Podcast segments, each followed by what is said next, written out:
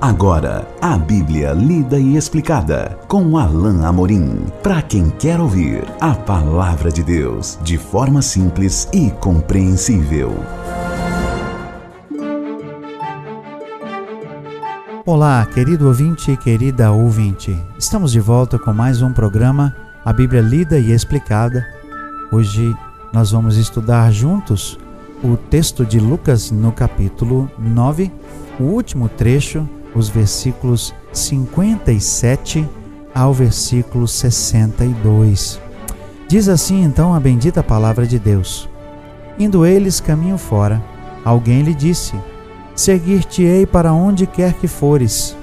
Mas Jesus lhe respondeu: As raposas têm seus covis e as aves do céu ninhos, mas o filho do homem não tem onde reclinar a cabeça.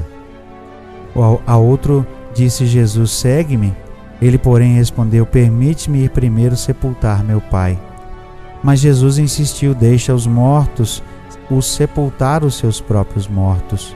Tu, porém, vai e prega o reino de Deus. Outro lhe disse: Seguir-te-ei, Senhor, mas deixa-me primeiro despedir-me dos de casa. Mas Jesus lhe replicou: Ninguém que, tendo posto a mão a orado, olha para trás é apto para o reino de Deus. Alguns dias atrás, quando nós falamos de tomar a sua cruz e seguir o Mestre, falamos da questão do custo do discipulado e dissemos naquela, naquele momento que Jesus é, falara ali pela primeira vez, mas que ele falaria de novo nesse mesmo capítulo sobre a questão do custo do discipulado. E nós chegamos a esse momento. No final do capítulo, novamente Jesus fala que há um custo envolvido em segui-lo.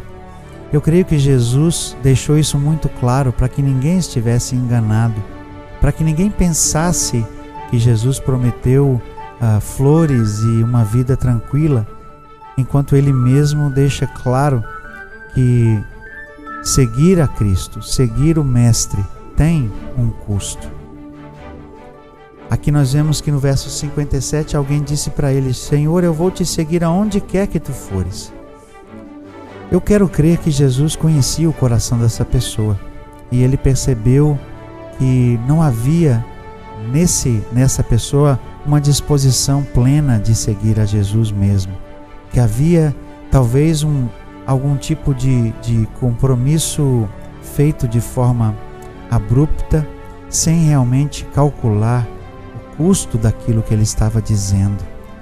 Então Jesus disse: As raposas têm seus covis, as aves do céu ninhos, mas o filho do homem não tem onde reclinar a cabeça. Ele disse assim: Eu não posso te prometer nada. É, não há não há um futuro da forma como você está pensando. Pensando, o custo é grande, o custo é alto. Você vai abrir mão de tudo. Você vai abrir mão até mesmo das coisas, dos bens dessa vida.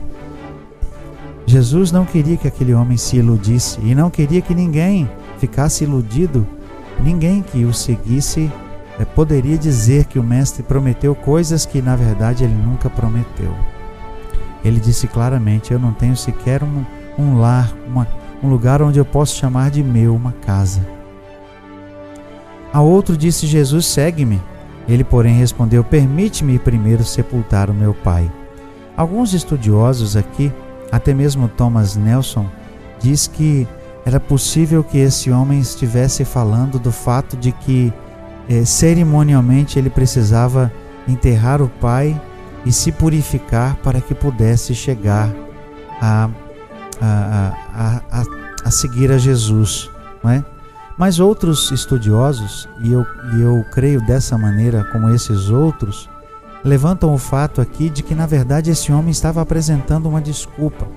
Talvez ele fosse um judeu e ele já soubesse que seu pai não aceitaria a sua decisão de seguir a Cristo, e ele precisaria então, primeiro, que o seu pai morresse, para que depois ele pudesse seguir a Jesus. Eu creio que é, Nesse sentido, o que Jesus disse faz realmente mais sentido, porque ele disse assim: deixa aos mortos o sepultar os seus próprios mortos, ou seja, deixa que aqueles que não estão seguindo a Deus que enterrem os mortos. Tu, porém, ele diz, vai e prega o reino de Deus. Jesus o estava chamando e chamando a atenção para o fato de que era algo muito mais importante. O que ele estava apresentando a Jesus era uma mera desculpa. Era algo que, na verdade, não poderia ser apresentado para Deus como, como impeditivo de seguir a Jesus. Por isso, Jesus diz isso aqui. E pode parecer que Jesus estava sendo rude, grosseiro, mas ele não estava. Ele estava chamando a atenção para o fato de que existem algumas coisas que são muito mais importantes. E eu quero crer, meu querido ouvinte, minha querida ouvinte, que Jesus estava dizendo: seguir a mim é algo muito mais importante do que cuidar nesse momento da sua família, do que esperar esse tempo que você está querendo esperar. E Jesus ainda diz mais. Outro lhe disse, verso 61 fala: Seguir-te-ei, Senhor, mas deixa-me primeiro despedir-me dos de casa. Aí Jesus encerra essa fala que eu creio que se aplica a todos os três. Uh, a todas as três ilustrações trazidas aqui. Ninguém que, tendo posto a mão no arado, olha para trás, é apto para o reino de Deus. O trabalhador da terra, quando vai arar terra, ele precisa olhar para frente, para que ele possa traçar uma linha reta e cavar ali de forma correta aquele sulco na terra, para que a semente seja então lançada e, a, e, a, e, o, e e a semente possa germinar e, e, e dar fruto. A, a, questão é que se alguém fica olhando só para trás o tempo todo, nesse momento, ele não vai conseguir é, arar a terra de forma correta, não vai trabalhar de forma correta. Se alguém decide é, se decide por Cristo, ele tem que abrir mão, ele tem que abdicar de tudo.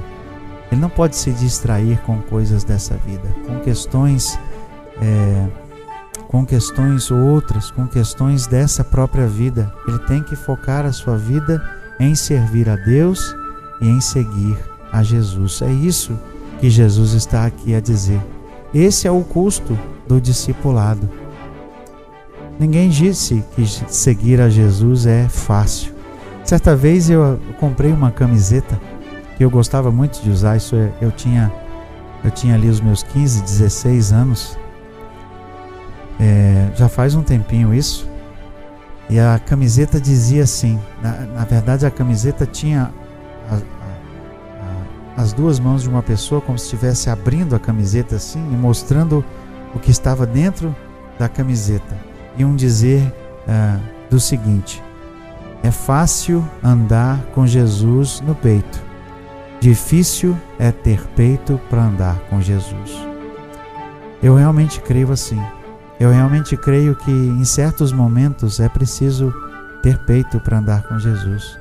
É preciso abdicar de coisas dessa vida. É, é preciso abdicar dos confortos, das coisas dessa vida.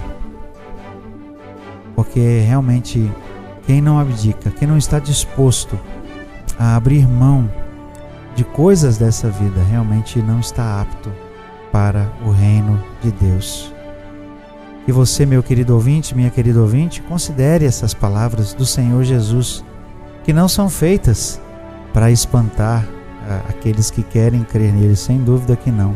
Elas são feitas para que as pessoas tomem uma decisão consciente, que saibam que muitas vezes seguir a Jesus vai implicar em críticas, vai implicar em, em ser, às vezes, motivo até de, de algum tipo de, de chacota. Né? Quantas vezes as pessoas tentaram me ridicularizar quando eu era jovem, na faculdade, é, um certo nível até de perseguição, mas nós precisamos nos lembrar que seguir a Cristo, mesmo que a gente passe por momentos assim, vale a pena. Viver para Ele significa que nós vamos abrir mão de tudo desta vida para segui-lo. Chegamos ao final de mais um capítulo, capítulo 9 de Lucas. No próximo encontro já iniciaremos o capítulo 10. Até lá e Deus abençoe a sua vida.